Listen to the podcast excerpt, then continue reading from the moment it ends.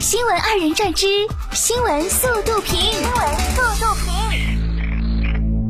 十一月十五号，文化和旅游部关于进一步优化新冠肺炎疫情防控措施、科学精准做好文化和旅游行业防控工作的通知正式发布。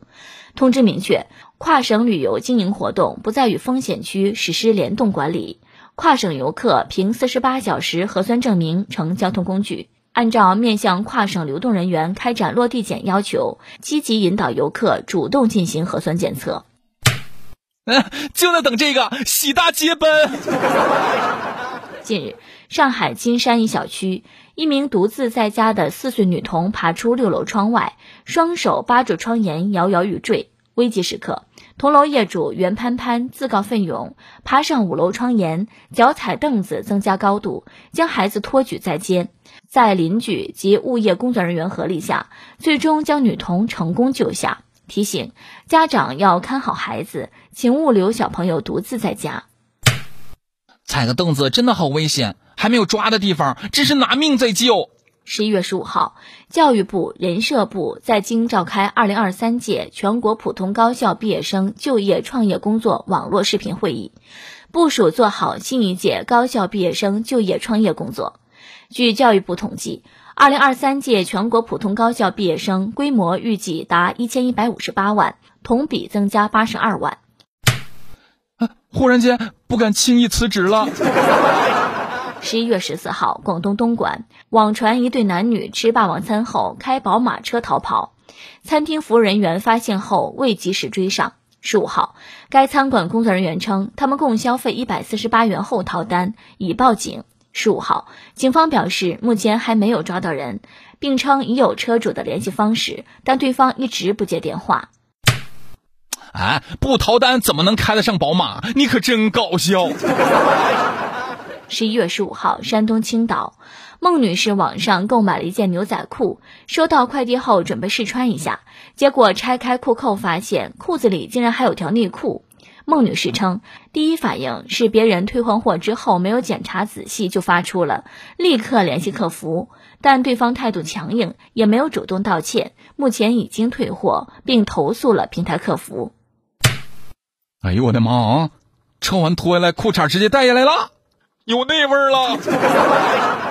十一月十四号，安徽合肥，猫咪把牙卡在主人耳洞里睡着。据小猫主人韩女士介绍，猫咪一直没有断奶，时不时就会嘬自己耳朵玩。当时应该是猫嘬累了，睡着时恰好把牙卡在了自己俩耳洞里面。其实猫咪的牙齿咬在耳朵上是很疼的，自己当时也很想揍猫，但还是舍不得，所以最后就轻轻扒了它，把嘴掰开赶走了。不舍得他疼，那就自己疼呗。十一月十三号，安徽阜阳，男子牛某酒后爬上路边的监控杆，十分危险。民警接警后火速赶到，边劝说男子下来，边联系消防人员赶来救援。牛某表示不给钱不下来，并从三十万一直要到了三千万。民警联合消防人员将男子救下，并带回所内醒酒。牛某酒醒后对自己的行为懊悔不已。第一次见绑架自己个儿向警察要赎金的，再喝点能要一个亿。近日，四川宜宾，林某驾车行驶途中与女童雍某某发生碰撞，造成雍某某受伤。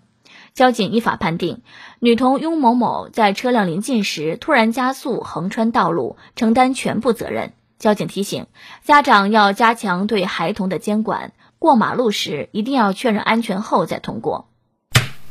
这才是法律该有的样子！别忘了，请女童家长为林某修车。十一月十一号，安徽滁州，滁州琅琊派出所接群众报警，称路边见一个小孩边卖气球边哭，疑似被人拐卖。民警立即赶赴现场，经了解，原来小女孩因为没有好好做作业，妈妈为了教育她，便罚她出门卖气球，让其体会生活不易。小女孩妈妈则在一旁看护。万一小孩好喜欢卖气球呢？十一月十二号，海南省海口市，商家促销买五罐商品送五罐商品。大爷买了五罐商品，得到赠品后又退购了，但五罐赠品大爷不肯退还，一再强调是商家送给他的。这波操作让在场人气愤不已。啊，不退赠品可以，从退款金额中扣这五罐赠品的钱出来就行。报道，特斯拉 CEO 马斯克又在考虑新的成本削减措施，计划取消推特旧金山总部的免费午餐，转而让员工付费。马斯克在推特上称，在过去的十二个月里，每顿午餐的成本预计超过四百美元，使得旧金山总部的年度餐饮服务成本达到约一千三百万美元，约合九千二百四十三万元人民币。在提出取消免费午餐前，马斯克还告知员工，公司将取消远程办公，员工每周需要在办公室工作至少四十小时。地主家也没有余粮啊！近日，墨西哥城西部佛罗伦蒂诺的一条狭窄街道在社交媒体上火了。据悉，这条长三百米的街道坡度高达四十五度，每天都会有卡车、出租车、摩托车、警车等车辆在这条路上打滑降落，甚至很多行人在上面行走时也会摔倒。这条街上的两户人家几乎每天都会被撞，最频繁时一天会被撞高达二十多次，因此政府还对他们给予了特别的补助。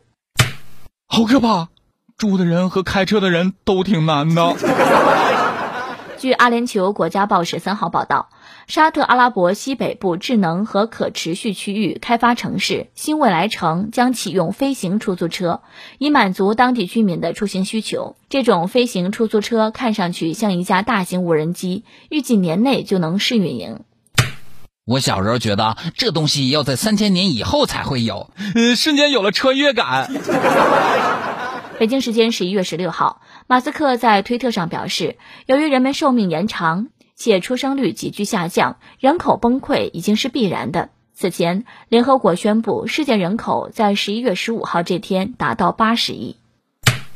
让老马多做贡献吧，怎么的也得生个百八十个的吧。